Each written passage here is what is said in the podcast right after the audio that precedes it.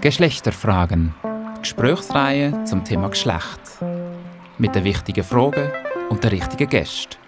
Offen, freundlich, kritisch. Vom Stadtfluss zu Lenzburg, bei Radio Argovia und als Podcast.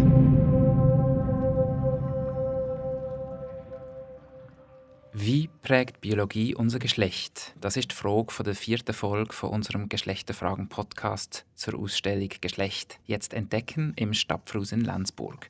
Mein Name ist Alain Glor, ich bin Projektleiter hier im Stadtfrus. Man kann diese Frage und ich wechsle nun auf Hochdeutsch, weil unser Gast aus Deutschland ist und uns auch aus Berlin zugeschaltet ist. Man kann diese Frage, wie prägt Biologie das Geschlecht, auf mindestens drei Arten und Weisen verstehen. Erstens, wie entsteht Geschlecht im und durch den Körper? Zweitens, welchen Einfluss hat das biologische Wissen und unsere Vorstellung davon darauf, wie wir unser Geschlecht leben? Und zuletzt steckt für viele hinter dieser Frage eine noch viel größere, was ist Natur und was ist Kultur? Kerstin Palm, wie lange beschäftigen Sie sich schon mit diesen Fragen? Solche oder ähnliche Fragen beschäftigen mich eigentlich schon sehr lange, mindestens 30 Jahre. Ich habe zuerst Biologie studiert, aber hatte schon immer Interesse an Philosophie und an gesellschaftlichen Fragen und bin während meines Biologiestudiums immer stärker auch in die äh, Genderforschung hineingeraten und seitdem beschäftigt mich das Spannungsverhältnis zwischen Biologie und Genderforschung. Genau, und Sie arbeiten jetzt seit 2013 in Berlin als Professorin für Naturwissenschafts- und Geschlechterforschung. Und sind Sie denn nie diesen Fragen müde geworden? Eigentlich nicht, weil diese Fragen zum einen immer wieder neue Unterfragen erhalten, immer wieder in neuem Licht erscheinen und vor allem auch, weil immer wieder neue Fragen dazukommen und weil die Antworten auf die alten Fragen sich auch ständig ändern. Also es gibt mit anderen Worten, wie in jeder Wissenschaft, so auch in, in der Genderforschung, in der Biologie, eine ständige Debatte und eine ständige Erneuerung des Wissens und der Argumentation. Von daher denke ich, werden die Fragen und Antworten nicht ausgehen. Und warum müssen wir denn heute über Biologie reden? Äh, Biologie ist ja äh, in Bezug auf Geschlecht in verschiedener Weise so etwas wie ein rotes Tuch oder auch ein Reizthema. Zum einen deshalb, weil ganz, ganz oft die Diskussion zu Geschlecht äh, damit abzubrechen droht, indem gesagt wird, naja, also was soll das mit dem Geschlecht? Die Biologie gibt doch das Geschlecht vor und damit ist alles gesagt. Also die Genderforschung ist überflüssig. Das ist also so ein Gesprächskiller, der mit Biologie oft ins Feld geführt wird. Und es gibt noch einen zweiten Grund, äh, weswegen wir uns mit Biologie beschäftigen sollen, also mindestens noch einen zweiten von vielen Gründen, nämlich die Biologie ähm, hat auch in der Genderforschung einen schweren Stand, äh, deshalb, weil sie seit Jahrhunderten leider bis zum heutigen Tag versucht, die Geschlechtereigenschaften und zwar sehr umfassend auch die psychologischen, die sozialen, die kulturellen Eigenschaften der Geschlechterdifferenzen zurückzuführen auf die Biologie. Das, was man gemeinhin mit Biologismus bezeichnet.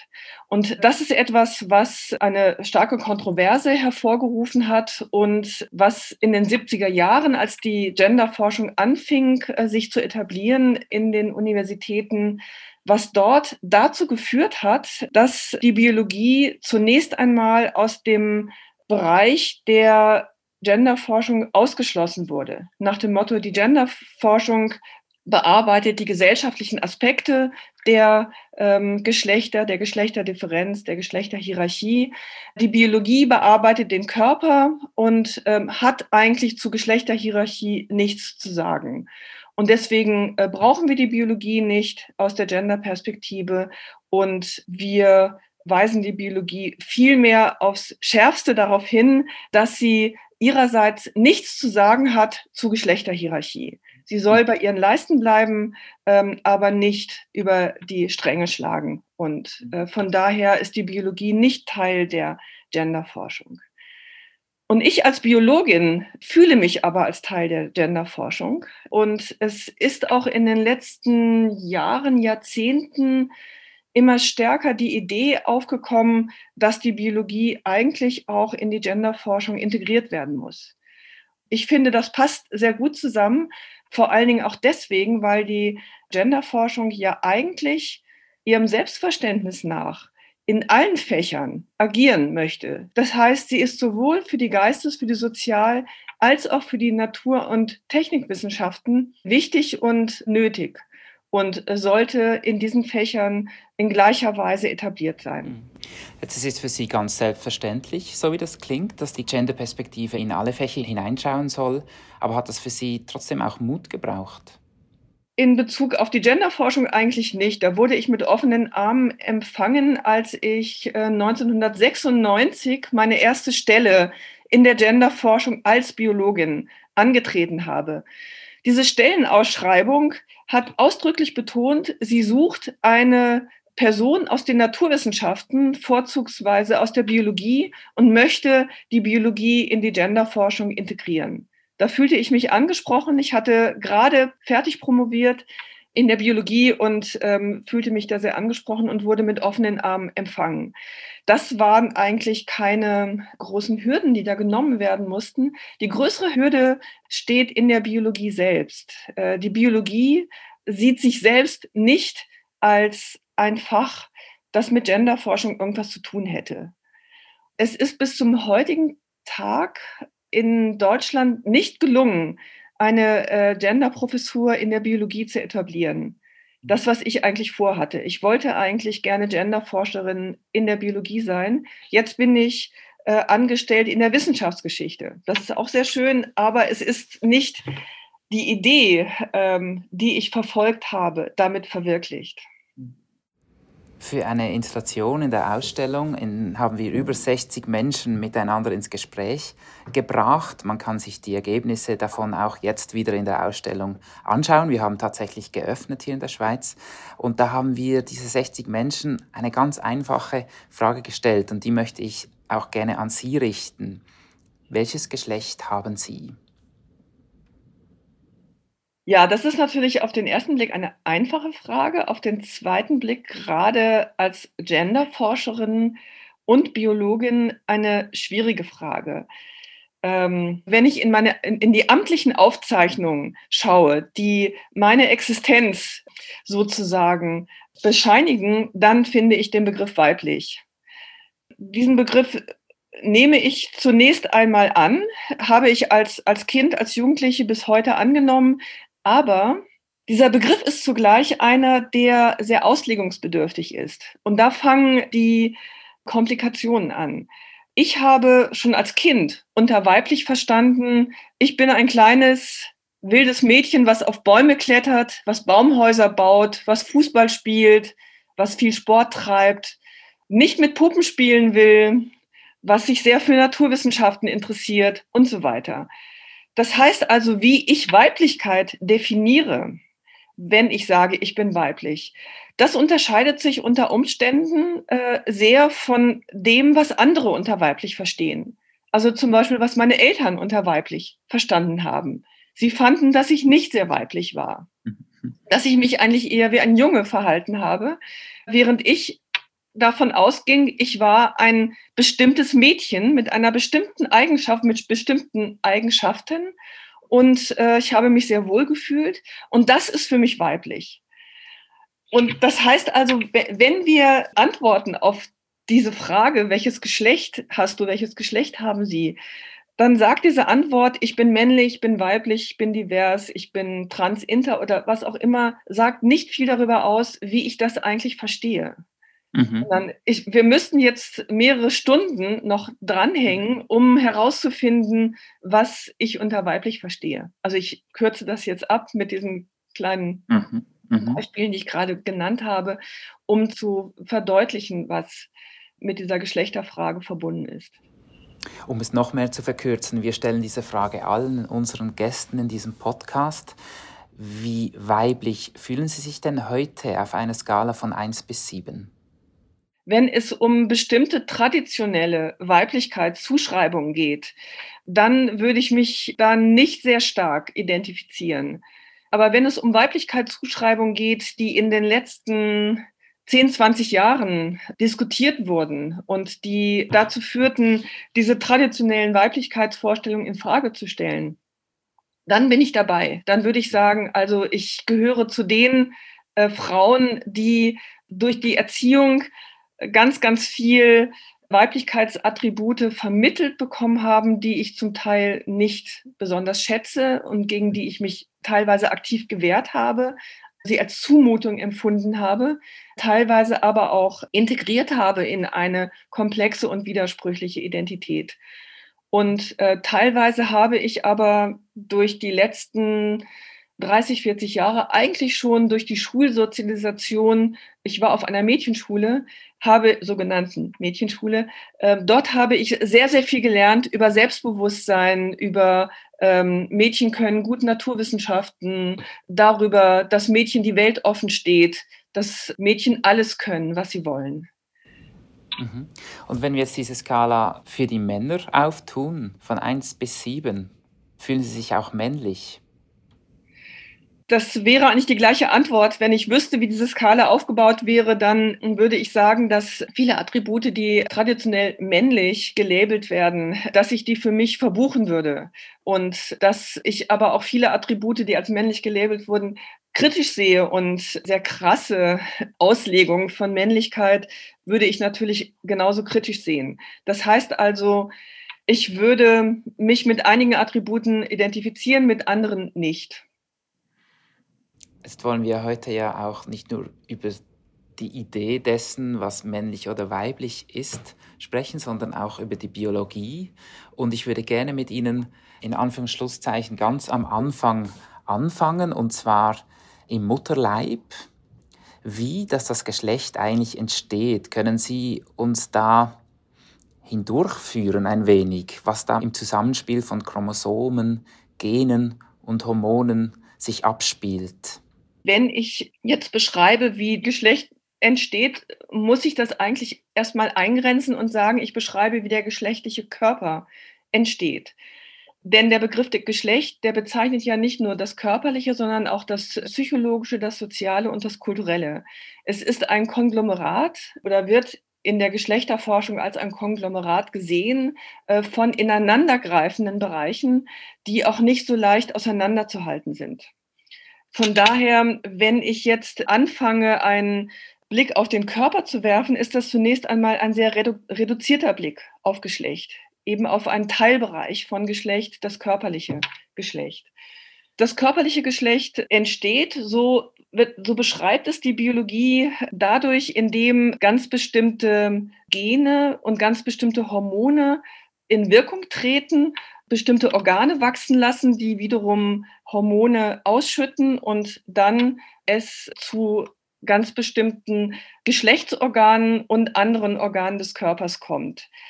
Ich formuliere das schon so ein bisschen zurückhaltend, wie Sie merken, ein bisschen vorsichtig, weil diese Entwicklung nicht vollständig intern differenziert und determiniert ist, sondern wenn wir einen bestimmten Chromosomensatz haben, wissen wir nicht genau, welche Organe daraus entstehen und welche Hormone dadurch entwickelt werden, weil es bei der Entwicklung sehr, sehr viele Einflussfaktoren gibt. Das heißt also, der Körper existiert nicht für sich in einem luftleeren leeren Raum, sondern in einem Kontext. Er hat erstmal einen körperinternen Kontext und dann einen körperexternen Kontext, also zunächst noch der Mutterleib und dann nach der Geburt die Umgebung, die ein Neugeborenes und ein Kind um sich herum erfährt.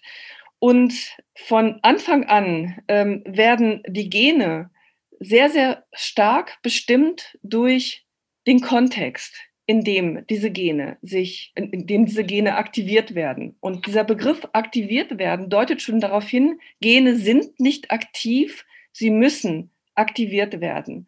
Und dieses aktiviert werden findet durch extrem komplexe körperinterne und externe Prozesse statt. Ich erspare Ihnen Details, das würde ja auch zu weit führen, äh, sondern äh, das, worauf es mir ankommt, ist, selbst wenn wir den Körper betrachten, den Körper im Mutterleib, dann müssen wir schon überlegen, welchen Kontexten dieser Körper ausgesetzt ist in seiner Entwicklung. Also das heißt zum Beispiel, wie ernährt sich die Mutter? Ist die Mutter äh, einem Stress ausgesetzt? Welche genetischen Vorprägungen hat der Vater und die Mutter? Bringen beide mit. Das ist die sogenannte Epigenetik, die eine Rolle spielt. Das heißt also, es ist sehr, sehr entscheidend, wie auch der Vater gelebt hat. Die Lebensweise des Vaters wirkt sich aus auf das Epigenom. Also das heißt, die Bedingungen, unter denen Gene aktiviert werden. Und das heißt, wie ein Kind jetzt im Mutterleib entsteht, wie der Embryo heranwächst, ist sehr, sehr entscheidend von bestimmten Vorbedingungen, die Gene mitgenommen haben aus den Lebensweisen der Eltern. Und dann auch ist die Entwicklung abhängig von den aktuellen Umgebungsbedingungen die im Mutterleib äh, vorzufinden sind und die wiederum ja auch abhängig sind von der Lebensweise der mhm. Mutter. Mhm. Aber das heißt, dass zwei X-Chromosomen, wie man es gewöhnlicherweise bei Frauen hat, ein X- und ein Y-Chromosom gewöhnlicherweise beim Mann, dass das noch nicht heißt, dass ein Mensch mit zwei X-Chromosomen auch zur Frau wird per se. Genau. Es gibt ja das äh, Phänomen, was zusammengefasst wird unter dem Begriff der Intersexualität. Das umfasst alle Körper, die nicht dieser erwarteten Entwicklungslinie folgen. Und das sind, was Sie gerade geschildert haben, nämlich aus einem XX-Chromosomsatz äh, folgt die Entwicklung bestimmter Organe, die dann Hormone ausschütten, die zu einem sogenannten weiblichen Genital führen und desgleichen bei XY-Chromosomen. Auf dem Weg von dem Chromosom zur Organbildung, zur Hormonausschüttung kann es ganz, ganz viele Abweichungen geben oder sagen wir Variationen, verschiedene Wege. Abweichung ist ähm, ein Begriff, der kritisch zu sehen ist, weil er davon ausgeht, es gibt ein normales und eine Abweichung. Das Schwierige ist aber, dieses Normale überhaupt festzulegen, beziehungsweise wenn es festgelegt wird, ob das so gerechtfertigt ist. Von daher wird jetzt äh, inzwischen in Bezug auf die Entwicklungsbiologie auch empfohlen, nicht von Norm und Abweichung zu reden, sondern eher von Varianzen der Geschlechterentwicklung. Damit hat man sämtliche Entwicklungen umfasst, ohne sie zu bewerten. Das mhm. würde ich vorziehen. Mhm. Jetzt wollen viele Eltern irgendwann im Verlauf der neun Monate, wo das Baby im Bauch wächst, wissen, welches Geschlecht das Baby später haben wird. Gehen Sie eigentlich recht in der Annahme, dass es zwei gibt? Ähm, die Annahme, dass es zwei Geschlechter gibt, ist, würde ich sagen, eine gesellschaftliche Konvention, die Körper einteilt in zwei Prototypen sozusagen. Und alles, was davon abweicht, äh, von diesen Prototypen eben als das zu bezeichnen, was ich eben ähm, in Frage gestellt habe, nämlich abweichend zu sein. Also es gibt ja zum Beispiel auch Körper, die männliche und weibliche Geschlechtsorgane haben. Es gibt sogenannte XY-Frauen, also das heißt Personen, die ein weibliches Genital haben, aber XY Y-Chromosom und so weiter. Und die Frage ist, wie wird das eigentlich bezeichnet? Wenn mhm. wir jetzt jede Spielart der ähm, Geschlechtergestaltung in eine Schublade einordnen würden, dann könnten wir auch zu mehr als zwei Geschlechtern kommen. Das ist eine soziale Entscheidung. Wie beurteilen wir die geschlechtlichen Erscheinungen? Wie viele Schubladen öffnen wir und beschriften wir mit Geschlechterbezeichnungen? Ähm, und wenn es auch nur rein um Körper geht, kann es dazu kommen, dass wir ganz unterschiedliche Geschlechter formulieren. Wie wir das ja auch bei anderen Lebewesen, also wie die Biologie das auch bei anderen Lebewesen formuliert hat. Das Paramecium zum Beispiel, das Pantoffeltierchen, hat in der Biologie sieben Geschlechter. das wäre also ein Beispiel dafür, dass die Biologie auch anders kategorisieren kann, beziehungsweise eine unterschiedliche Anzahl von Geschlecht vorfindet. Müsste das dann beim Menschen auch geschehen oder ist es schon so, dass die Biologie uns zeigt, es geht vordringlich in zwei Hauptvarianten, sage ich jetzt mal? Also es ist auf jeden Fall ähm, mit großer Vorsicht zu genießen, einfach die Ergebnisse, die wir bei der Forschung zu Tieren erlangt haben, auf Menschen zu übertragen. Ne, also wenn ich sage, also das Paramezium, das Pantoffeltierchen hat sieben Geschlechter, das hat bestimmt der Mensch auch. Also so einfach kann man natürlich nicht verfahren. Die Biologie arbeitet empirisch äh, fundiert, das heißt, sie, sie schaut, welche Merkmale erscheinen als grundlegend für die Einteilung in Geschlechter. Und ähm, das muss gut begründet sein, welche Merkmale da als grundlegend ähm, ähm, ja, hervorzuheben sind. Und ähm, ich hatte ja eben dieses äh, Beispiel, äh, diesen Beispielbereich Intersexualität erwähnt. Äh, wie, wie versteht man Intersexualität? Man könnte jetzt sagen, ich halte am Zweigeschlechtersystem fest, männlich, weiblich, und die Intersexuellen sind eine Mischung aus diesen beiden Polen. Damit rette ich mein Zweigeschlechtersystem indem ich einfach sage, ich habe hier A und B und dann habe ich eine Mischung zwischen beiden. Ähm, ich kann aber auch sagen, ähm, ich habe A und B und dann aber noch etwas Drittes, was unvergleichlich ist, was weder in A noch in B aufgeht und auch keine Mischung bildet, sondern diese Kombination aus weiblichen und männlichen Geschlechtsorganen ist etwas Besonderes, ist etwas Drittes. Und deswegen mache ich ein drittes Geschlecht auf. Und so kann man weiter verfahren und kann sich überlegen, ähm, wie das Geschlechtersystem aussieht. Und man kann, ähm, das wichtig ist, man muss es gut begründen. Äh, es ist nicht willkürlich, das einfach so festzulegen, sondern man muss es empirisch äh, begründen, warum jetzt bestimmte Kategorien äh, biologisch Sinn machen. Es gibt durchaus auch die Tendenz in der Biologie, ein sogenanntes Geschlechterkontinuum zu formulieren. Also zu sagen, männlich und weiblich, das sind zwei Pole auf einem Strahl sozusagen, auf einer Skala, zwei Extreme. Und in der Mitte gibt es unendlich viele Variationen, so dass wir eigentlich keine zwei Schubladen haben, sondern eine unendliche Geschlechtervielfalt. Eigentlich ist jeder Körper in einer bestimmten Weise einzigartig, was die Geschlechterausprägung anbetreffen. So, so könnte man auch argumentieren.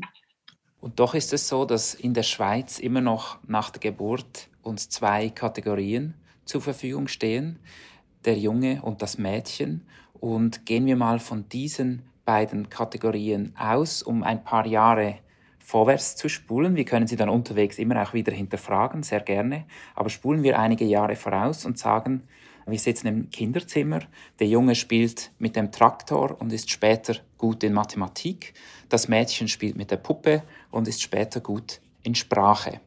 Hat das etwas mit Biologie zu tun? Ja, das ist natürlich eine Frage, zu der es sehr unterschiedliche Antworten gibt. Es gibt eine Fraktion innerhalb der Biologie, die davon ausgeht, dass der Mensch sehr, sehr stark von der Biologie determiniert wird. Und dazu gehören auch die Geschlechtermerkmale, und zwar nicht nur die körperlichen, sondern auch die psychologischen und die Geschlechteridentität. Und äh, es gibt sehr, sehr viele Untersuchungen dazu, die herausfinden wollen, ob und in welchem Maße die Biologie die Psychologie und, Identität beeinflusst. Und dazu gibt es aber extrem widersprüchliche Ergebnisse. Das geht von die Biologie beeinflusst Geschlechteridentität und Fähigkeiten, die Psychologie sehr, sehr stark, bis zu der biologischen Aussage beeinflusst diese Bereiche kaum. Vielleicht müssen wir ganz kurz erklären, also das biologische, körperliche Geschlecht im Gegensatz zur Geschlechtsidentität. Die Geschlechtsidentität würde, könnte man vielleicht beschreiben mit dem inneren Wissen welchem Geschlecht man angehört, welchem Geschlecht man sich nahe fühlt. Einfach kurz. Mhm. Richtig, genau. Äh, das, das ähm, würde ich so unterstreichen. Aber das heißt, wir wissen es eigentlich nicht, ob jetzt der Junge mit dem Traktor spielt, weil er ein Junge ist und das Mädchen später gut ist in Sprache, weil sie ein Mädchen ist. Jein. Ich würde sagen, die Geschlechtersozialisation ist ein sehr, sehr entscheidender Bereich, der dazu führt, dass Geschlechteridentitäten ausgeprägt werden dass zum Beispiel ein Junge sich nur dann als Junge fühlt, wenn er nicht mit Puppen, sondern mit dem Traktor spielt. Wenn ein Mädchen stattdessen mit dem Traktor spielt. Das war ja etwas, was ich am Anfang für mich selbst auch veranschlagt habe. Ich habe äh, lieber mit Maschinen und mit Legosteinen gespielt als mit Puppen. Ähm, dann wird das als unweiblich angesehen und sanktioniert. Und entweder schwenkt dann dieses Kind, was Mädchen genannt wird, um und sagt, oh, ich habe jetzt mit etwas gespielt, was ich als Mädchen eigentlich, ähm, was mir nicht zusteht. Und das werde ich jetzt lassen. Oder das Mädchen sagt, ich sehe überhaupt nicht ein, dass ich nicht mit, mit Autos spielen soll. Das macht doch so großen Spaß. Das heißt also, äh, die Geschlechtersozialisation, das ist auf jeden Fall in den Sozialwissenschaften schon sehr, sehr gut herausgearbeitet, bestimmt in einem sehr, sehr großen Maße, wie ich mich verhalte, welche Spielzeugpräferenzen ich habe, ähm, welche Fähigkeiten ich damit trainiere oder nicht trainiere. Also wenn ich zum Beispiel mit Bausteinen und mit Maschinen spiele, dann entwickle ich ein gutes äh, räumliches Vorstellungsvermögen. Wenn ich mit Puppen spiele, entwickle ich das nicht. Ähm, also da fehlt mir äh, das Training sehr stark. Mhm. Trotzdem gibt es immer wieder Eltern, die einem berichten, dass sie ihrem Sohn geschlechtsneutrale Spielzeuge äh, geben, dass sie da eigentlich keinen Wert drauf legen und aufpassen, dass da nichts irgendwie in eine Richtung zeigt. Und trotzdem will der Sohn immer vor der Baustelle Halt machen und die Bagger beobachten. Ja, das ist ähm, auch kein Wunder, weil, wie ich sagte, diese ähm, Rollensanktionierungen sind sehr, sehr stark. Ähm, und zwar nicht nur durch die Eltern wirksam, sondern durch die Medien, durch den Spielplatz. Also das heißt, durch einen äh, Spaziergang dieses äh, Kleinkindes ähm, in, in der Umgebung erfährt dieses Kind, ähm, was adäquat für es ist und was nicht adäquat ist. Und identifiziert sich sehr, sehr stark mit diesen äh, Vorgaben so dass es eigentlich vergebliche Liebesmühe ist, wenn Eltern sagen, also ich habe meine Kinder völlig geschlechtsneutral erzogen oder versucht, das zu tun, wenn sie ihr Kind nicht in einer Höhle äh, abgeschirmt von der Umgebung und von den Medien erzogen haben, dann haben sie damit keine Chance. Also was ich bei Ihnen heraushöre, ist, warum der Junge später gut in Mathematik ist und das Mädchen gut in Sprache ist, eher der Sozialisation geschuldet als der Biologie? Ähm, das ist eine Frage, die kann, glaube ich, heute noch niemand beantworten, ähm, in welchen Anteilen die Biologie und in welchen Anteilen die Sozialisation ähm, beteiligt ist an der Entwicklung von Identität und auch von ähm, kognitiven Fähigkeiten. Denn das große Problem ist, ähm, wenn das beides miteinander verschränkt ist, wie können wir dann herausfinden, in welchen Anteilen das eine und in welchen Anteilen das andere wirksam ist? Ähm, in Kulturvergleichen wird sehr deutlich, dass äh, Mädchen und Jungen in sehr unterschiedlicher Weise also um bei diesen Geschlechtern zu bleiben, in sehr unterschiedlicher Weise bestimmte Identitäten und auch Eigenschaften vermittelt bekommen, mhm. ähm, die, die zum Teil auch ähm, untereinander ganz vielfältig und, und widersprüchlich sind. Mhm. Das heißt also, was in der einen Kultur als weiblich gilt und äh, gilt in der anderen als männlich und wird dort vermittelt und dann ähm, wird das auch in, die, in das Identitäts-Selbstkonzept aufgenommen der Kinder. Das Problem ist aber, in, in welcher Intensität wirkt, unterstützt oder hemmt die biologische äh, Grundlage und, und wie wirkt sie auf diese Identitätsbildung ein? Das ist etwas, was zwar sehr, sehr hypothesenreich in der Forschung diskutiert wird, aber die Ergebnisse dieser Forschung sind extrem vielfältig und widersprüchlich. Warum wäre es eigentlich gut, das zu wissen, das besser zu wissen?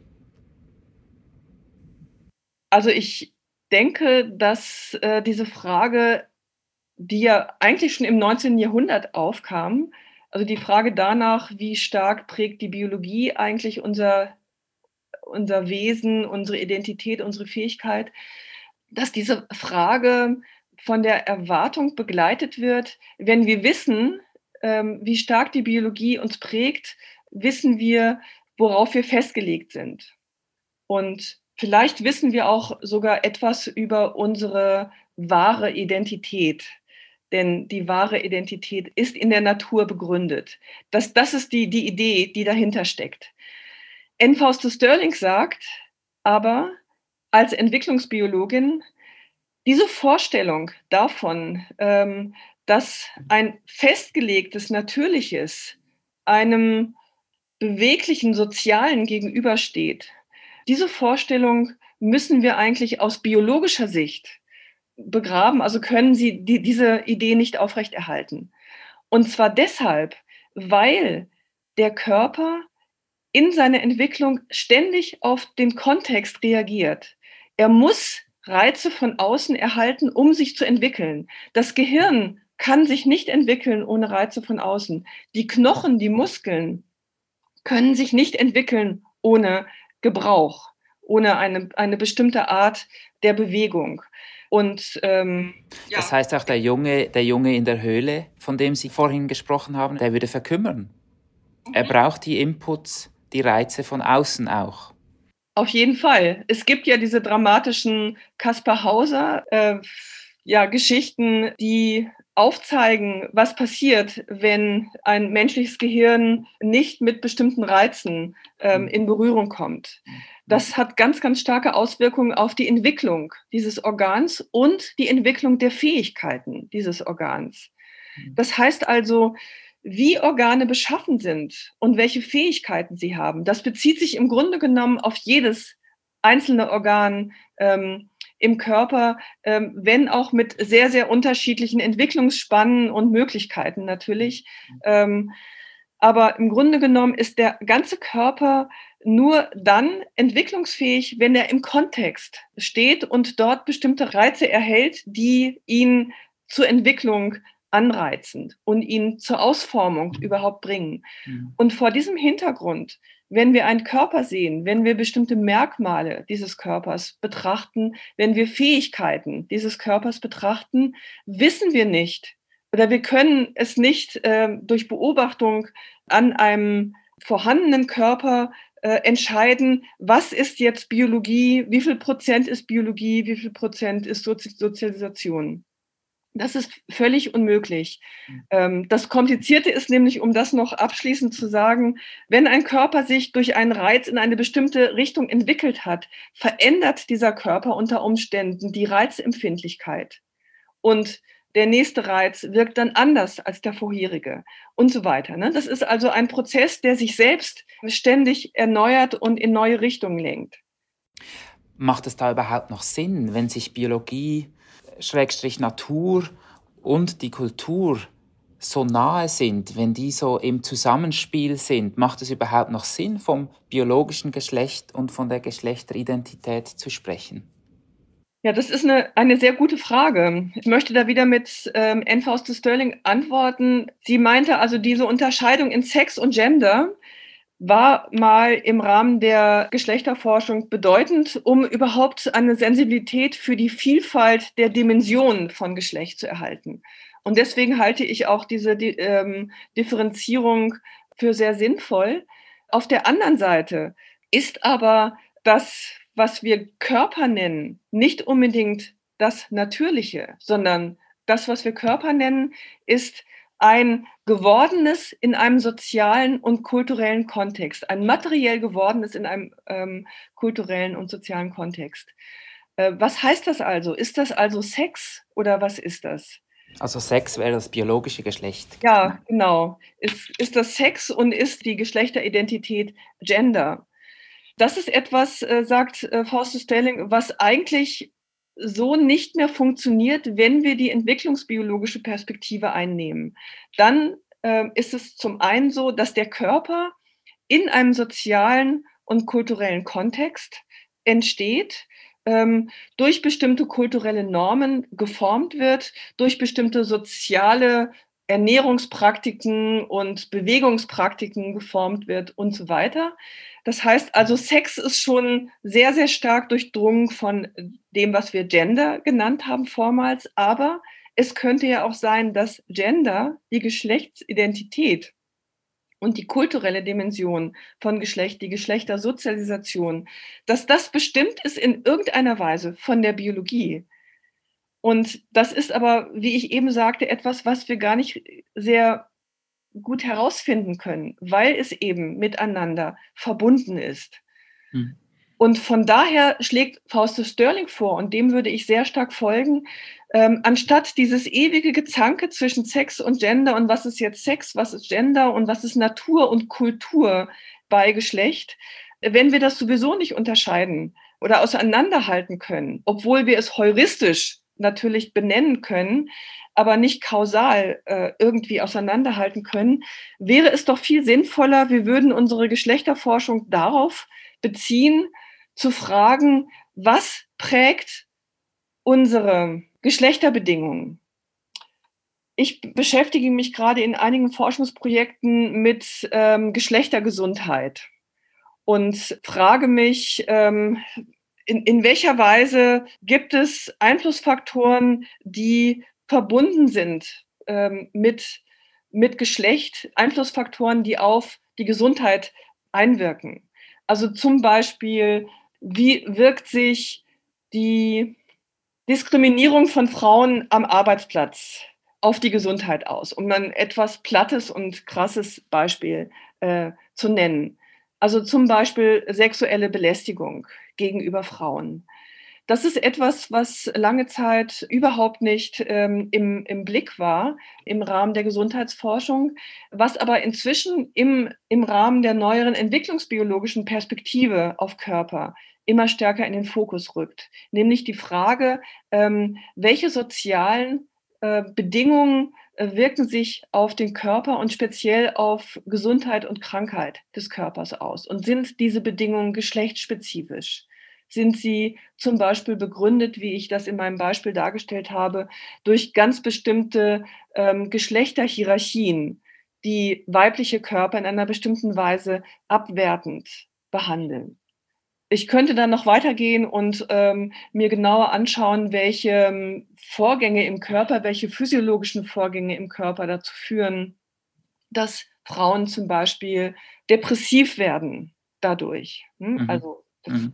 könnte sein, dass das mhm. miteinander zusammenhängt. Das muss man erstmal erforschen und äh, festklopfen und dann auch sich physiologische äh, Prozesse im Körper anschauen und dann aber, wenn man diese ähm, Krankheiten behandelt, eben ähm, zu neuen Methoden greift. Nicht einfach sagen, okay, diese Frau hat eine Depression, die braucht Antidepressiva, sondern ähm, diese Frau hat eine Depression, äh, weil sie sexuellen Belästigungen ausgesetzt ist. Das ist die Ursache. Das muss sozusagen verändert werden. Damit können wir die Krankheit mhm. bekämpfen, nicht einfach mit Antidepressiva. Mhm. Dadurch gibt, äh, werden die sexuellen Belästigungen immer noch ähm, mhm. da sein, werden nicht mhm. ähm, verschwinden. Mhm. Gehen wir zurück zu unseren beiden Probanden. Die sind mittlerweile äh, jugendlich, ähm, die stecken in der Pubertät.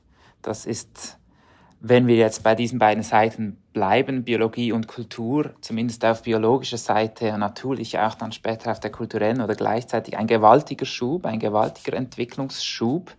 Jetzt kann es sein, dass Mädchen die Welt anders erfahren, weil sie wegen ihrer Periode, die sie dann bekommen, ihrer Monatsblutung, daran erinnert werden im, im Vergleich zu, zu Jungs, dass die Zeit auch zyklisch funktioniert? Aha. Sie wollen darauf hinaus, dass ähm, es durch die Menstruation unterschiedliche Zeitempfindungen geben könnte, die biologisch vermittelt sind, gewissermaßen dass Mädchen gewissermaßen dazu angehalten werden, eher in Monatszyklen zu leben, zu denken und Jungen eher sich empfinden als auf einer unendlichen Zeitskala dahingleitend oder sowas. Das ist eine interessante Idee. Das müsste man mal untersuchen in psychologischen Experimenten, ob das so ist. Ich würde aber sagen, ähm, diese Experimente haben die Schwierigkeit vor sich, zu schauen, wie Menstruation ausgelegt wird äh, und wie sie wahrgenommen wird. Ich kann zum Beispiel Menstruation wahrnehmen als etwas, was mich ab und zu mal überfällt. Und ich nehme gar nicht wahr, ist das jetzt alle vier Wochen oder wie, wie oft ist das eigentlich, sondern ich lebe so vor mich hin, ich lebe auf einem Zeitstrahl, ich empfinde mich als auf einem unendlichen Zeitstrahl dahingleitend als Mädchen und ab und zu passiert mir mal diese Blutung. Und äh, mir passiert aber auch ein Fahrradunfall, mir passiert auch, dass ich das Nachbarkind treffe und mich mit diesem Nachbarkind streite. Also das heißt, äh, mein Leben ist ganz ereignisreich und ähm, in diese Ereignisse ähm, ragt auch diese Blutung ab und zu hinein. Und ich merke aber nicht, dass es alle vier Wochen. Ich lese sogar, aha, das ist anscheinend alle vier Wochen, aber ich empfinde das nicht so sondern es, es stehen ganz andere Lebensdimensionen im Vordergrund. Und ähm, das ist das, was mein Leben bestimmt so dass ich sagen würde, also die Ereignisse des Körpers, die vermitteln sich nicht unmittelbar und prägen mein Bewusstsein, sondern ich muss interpretieren, was diese Ereignisse bedeuten. Und diese Interpretationen können sehr, sehr unterschiedlich ausfallen. Sie können kulturell unterschiedlich ausfallen, individuell unterschiedlich ausfallen. Das, was an meinem Körper passiert, determiniert nicht meine Auslegung. Nehmen wir an, unser junger Mann, der wird in der einen Version Kampfsportler und in der anderen Version macht er eine Ausbildung zum Kindergärtner. Macht das etwas mit seiner Biologie jeweils? Oder anders gefragt, wie wird seine Biologie in der jeweiligen Version beeinflusst? Ja, das macht auf jeden Fall was mit seinen körperlichen Ausprägungen. Also ob jemand sehr viel Sport oder sehr wenig Sport treibt oder eine bestimmte Sportart äh, wählt und damit bestimmte Muskeln, bestimmte Knochenpartien, aber im Grunde genommen auch das Bindegewebe und den gesamten Körper damit in einer bestimmten Weise formt. Das ist ganz entscheidend natürlich für die körperliche Ausprägung und kann auch sehr großen Einfluss haben, zum Beispiel auf den Hormonhaushalt. Das ist der, der Sport. Es gibt aber auch andere, ja, zum Beispiel hm, soziale Kontexte, die, die ganz bestimmte Auswirkungen haben auf körperliche Ausprägung oder eben auf den Hormonhaushalt. Es ist zum Beispiel festgestellt worden, dass Männer, die sehr intensiv in der Pflege orientiert sind, einen anderen ähm, Hormonhaushalt haben als Männer, die nicht in der Pflege engagiert sind. Und wie unterscheidet er sich? Ähm, dadurch, dass der Testosterongehalt sinkt bei Männern, die im Care-Bereich tätig sind. Und das heißt aber nicht unbedingt, dass äh, zum Beispiel Extremsportler einen hohen Testosterongehalt haben. Körper, die unter Stress stehen, haben auch einen niedrigen Testosterongehalt oder einen erniedrigten. Oder Manager, die extrem unter Stress stehen, haben unter Umständen ähm, einen sehr erniedrigten Testosterongehalt. Mhm. Wenn wir jetzt da in die Gehirne schauen, unseren, unseres Mannes und unserer Frau, unterscheiden sich die? Ja, das ist ein, ein weiteres Forschungsgebiet, äh, die Gehirnforschung bezogen auf Geschlecht, die äh, sehr, sehr viele Kontroversen beinhaltet. Ich ähm, komme noch in, in dem Zusammenhang noch einmal zurück auf das, was ich äh, eben schon gesagt habe, ähm, auf die Frage, wie stark prägen die biologischen Anlagen wie die Gene unsere späteren Ausprägungen. Und ähm, es gibt ähm, einige Forschende in der Biologie, die davon ausgehen, ähm, dass ähm, die Gene sehr, sehr stark auf die Anatomie und auch auf die ähm, Physiologie und die Funktionsweise des Gehirns äh, sich auswirken, dass ähm, durch die Gene das Gehirn sehr, sehr stark festgelegt wird in Bezug auf Anatomie und Fähigkeiten. Andere gehen eher davon aus, dass die Fähigkeiten im Rahmen der Entwicklung entstehen und in Abhängigkeit von der Reizumgebung in sehr unterschiedlicher Weise sich Gehirne ausbilden. Ähm, sehr, sehr entscheidend für die Gehirnausbildung ähm, sagt eigentlich ja, der Mainstream der Gehirnforschung, würde ich sagen. Sehr, sehr entscheidend ist ähm, Training, und zwar sowohl kognitives Training als auch körperliches Training ähm, wirkt sich in sehr unterschiedlicher Weise auf das Gehirn aus. Also äh, stellen Sie sich Personen vor, die ein Instrument erlernen, stellen Sie sich Personen vor, die mehrere Sprachen erlernen oder Personen, die, äh, wie ich das eben schon gesagt habe, mit Spielzeug umgehen, das ähm, hohes äh, räumliches Vorstellungsvermögen trainiert und logisches Denken. Sie werden bei diesen Personen sehr unterschiedliche Gehirnstrukturen ähm, vorfinden, die in Abhängigkeit stehen zu den Trainingsprogrammen, die sie vorher mhm. durchlaufen haben. Mhm. Und diese Trainingsprogramme, die können auch sehr kurzfristig ein Gehirn verändern. Mhm in dem zum Beispiel, das wurde mit kleinen Mädchen gemacht, ähm, diese kleinen Mädchen wurden mit Computerprogrammen äh, konfrontiert, die das räumliche Vorstellungsvermögen einüben. Und das hat nicht nur dazu geführt, dass sie äh, nach drei Monaten äh, in der Lage waren, sehr gut räumlich zu denken, sondern das Gehirn, die Gehirnstruktur und die Gehirnfunktion haben sich durch dieses Training verändert. Spannend, in unserem letzten Geschlechterfragengespräch haben wir mit zwei Transmenschen gesprochen und einer der beiden sagte darin, dass für ihn die Geschlechtsidentität im Gehirn angesiedelt ist und dass das Gehirn damit in gewisser Weise auch ein Geschlechtsorgan sei, weil es eben mitbestimmt über das, was man ist und über das, als was man sich sieht. Wie sehen Sie das? Also ich könnte mir vorstellen, ähm, dass diese Transperson meinte, ähm, die Identität ähm, liegt nicht im Körper, sondern im Kopf im Sinne von in meiner Vorstellung. Also so, so verstehe ich das. Ich weiß es nicht genau. Vielleicht äh, meint die Person das nicht so. Ich glaube, er hat tatsächlich auch gemeint, dass vieles immer auf die Kopfseite geschoben wird, dass alles nur eine Identitätsfrage ist. Er sieht das aber ähm, komplexer im Sinne von, dass es seine Identitätsfragen sind mit den Fragen, die sein Körper an ihn richtet, sozusagen verbunden. Mhm. Und okay. da vieles im, im Kopf geschieht, im Gehirn, dass man das Gehirn eigentlich auch als ein Geschlechtsorgan sehen könnte. Ja.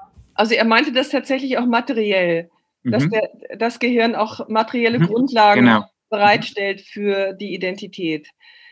Da, da würde ich ihm zustimmen. Es ist sicherlich so, dass das Gehirn ganz bestimmte Identitätseffekte hat. Also ich würde sagen, sehr, sehr weitreichend. Die Frage ist, wie entstehen diese materiellen Strukturen derart, ähm, sodass sie eben diese Identität äh, bestimmen das, das ist etwas, was ich ja interessant und schwierig finde. Das heißt also, diese Transperson hat ja ein Gehirn, was sich entwickelt hat im Laufe des Lebens, was ganz bestimmte Erlebnisse, Prägungen erfahren hat. Und die Frage ist, ähm, durch welche Erlebnisse, durch welche Erfahrungen ist das Gehirn zu dem geworden, was es heute ist?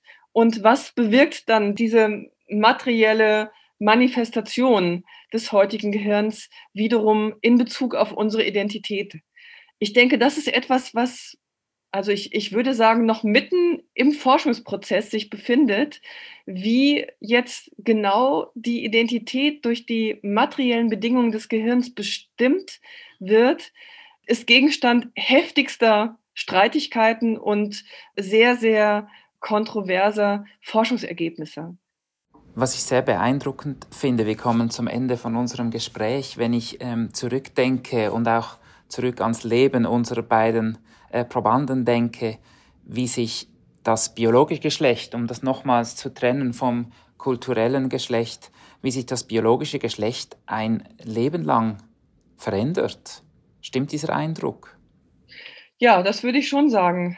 Sie, Sie kennen das ja auch zum Beispiel ähm, von vielen Ratgebern, die ja sehr, sehr gefragt sind, wo ähm, zum Beispiel empfohlen äh, wird, ändern Sie Ihre Ernährung und dann ähm, senken Sie damit Ihren Cholesterinspiegel, Sie bekommen weniger Herzbeschwerden, ähm, Sie fühlen sich fitter, Sie können sich stärker konzentrieren und so weiter. Ne? Also diese, diese ganzen Wirkungsketten, die ähm, an solchen äh, Tipps äh, dranhängen, ähm, die ja inzwischen auch sehr akzeptiert sind und auch ähm, ärztlich empfohlen werden, ähm, deuten schon darauf hin, dass wir eigentlich lebenslang unseren Körper gestalten und auch gestalten können. Natürlich nur in einem bestimmten Rahmen. Das heißt also, das, äh, wozu unser Körper fähig ist, äh, gestaltungstechnisch sozusagen, ist in einem, wie man in der Biologie sagt, in einer bestimmten Reaktionsnorm, in einem bestimmten ähm, genetischen Rahmen festgelegt. Äh, dieser Rahmen ist sehr breit gefasst. Ähm, aber hat natürlich, also es, äh, er umfasst bestimmte Potenziale, aber eben auch bestimmte Grenzen. Das heißt, ähm, Sie können zum Beispiel noch so viel üben, Sie werden es nicht schaffen, sechs Finger an Ihre Hand zu bekommen. Ne? Ich weiß gar nicht, wie man da üben kann, aber mhm. also um, um mal dieses Beispiel zu nennen. Aber sie können natürlich ähm, sich ähm, intensiv umgestalten, ihren ganzen Körper umgestalten, indem sie zum Beispiel, also angenommen, sie haben jetzt äh, bisher ganz wenig Sport gemacht und fangen morgen an, jeden zweiten Tag Krafttraining zu machen, Ausdauertraining, Pilates und so weiter ihr, ihr Körper wird sich vollkommen umgestalten und zwar nicht nur Muskeln und, und Knochen, sondern auch ihr Herz, ihr, ihr Energiestoffwechsel, ihre, ihre Milz, ihre, ihr Magen, alles Mögliche wird sich verändern. Das heißt, in Abhängigkeit von ganz bestimmten Kulturtechniken verändert sich der Körper. Ich habe noch eine allerletzte Frage an Sie. Und zwar haben Sie zu Beginn des Gesprächs ganz schön erzählt, wie Sie sich als Mädchen gefühlt haben. Was bedeutet es Ihnen denn heute, eine Frau zu sein? Also im Grunde genommen hat sich dieses Problem ähm, nicht so stark verändert. Also natürlich ähm, haben sich bestimmte Koordinaten verändert, aber das Grundproblem ist eigentlich geblieben, dass Geschlechtlichkeit verbunden ist mit einem ganz bestimmten Normenkatalog, den ich tagtäglich erlebe und der mich ständig also entweder fordert oder einengt, mich in bestimmte Schranken weist ähm, oder auch fördert. Das ist etwas, was nach wie vor geblieben ist. Ich denke, was sich geändert hat, ist schon das gesellschaftliche Bewusstsein dafür, dass Männerrollen und Frauenrollen nicht so eng ähm, zu fassen sind, wie das in meiner Kindheit wohl noch der Fall war. Mhm. Und ähm, das heißt, ähm, es hat sich da einiges getan, dass die Anforderungen, Anforderungen und die Erwartungen an mich als Frau und als Mann etwas weiter geworden sind, dass, dass ich etwas freier geworden bin durch diese Diskussionen, die stattgefunden haben in unserer Gesellschaft. Aber äh, nach wie vor ähm, gibt es natürlich Geschlechternormen und nach wie vor äh, reibe ich mich an ihnen beziehungsweise stoße mich an ihnen, fühle mich eingeschränkt ähm, oder also wenn es Normen sind, die eher positiv ähm, formuliert sind, fühle ich mich dadurch auch gestärkt. Vielen Dank für dieses spannende Gespräch, Kerstin Palm. Ja, vielen Dank Ihnen. Sehr gerne. Ich habe die letzte Frage auch gestellt, weil es bei unserem nächsten Gespräch ums Frau und Muttersein geht. Nicht, dass das gleichzusetzen wäre, aber über die Spannung zwischen Frau und Muttersein werden wir sicher auch diskutieren. Immerhin ist und bleibt die Frau bis jetzt immer noch das einzige Geschlecht, das Kinder gebären kann. Wir reden am Sonntag, 9. Mai, zum Muttertag, über das Frausein. Darüber, was heute besser ist als früher, was schwieriger und was in Zukunft soll angehen Sibyl Lichtensteiger, die Leiterin vom Stadtfrus, wird das Gespräch moderieren, hoffentlich live vor Ort, sowieso aber im Radio Argovia oder als Podcast bei uns auf der Stadtfrus Website oder auf den einschlägigen Plattformen wie Spotify oder iTunes. Ich wünsche Ihnen alles Gute, auf Wiederlosen und hoffentlich bald wieder schauen im Stadtverhaus.